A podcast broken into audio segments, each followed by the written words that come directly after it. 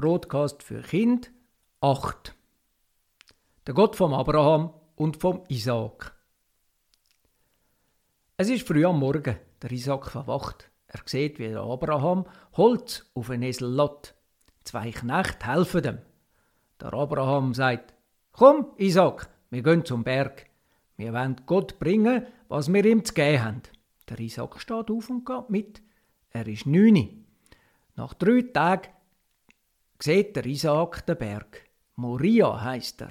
Da sagt der Abraham zu den Knechten: Bleibt da, der Isaak nimmt das Holz und trägt es. Vor ihm geht der Abraham. Er hat Feuerkohle und ein Messer dabei. Plötzlich ruft der Isaak: Papi, was ist los? Wir haben Holz, wir haben Feuer, aber wir haben kein Tier zum Gott zu geben.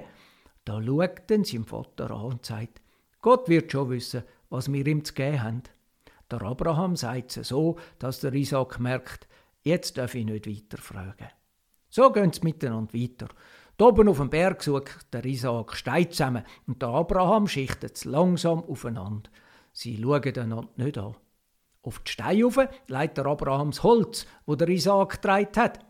Dann nimmt der Abraham den Isaak. Er drückt ihn ganz fest an sich. Der Isaak wagt fast nicht zu schnaufen. Er bewegt sich gerade nicht mehr. Er weiß, es gibt irgendetwas zwischen dem Gott vom Abraham und dem Abraham, was er nicht versteht. Ein bisschen später ruft der Isaac, Papi, Papi, schau, dort hängt ein Bock in den Sträuchern. Sollen wir echt den Gott geben? Der Abraham lässt das Messer fallen. Er fällt zuerst auf die Knie und dann bleibt er einfach am Boden hocken. Er flüstert, Isaac, Isaac, mein Sohn, ich habe gedacht, Gott will dich für sich haben. Aber das stimmt gar nicht. Gott will, dass du lebst. Ich habe gedacht, Gott sei nur mein Gott. Aber er ist auch dein Gott. Der Isaac schaut seinem Vater in die Augen und er versteht.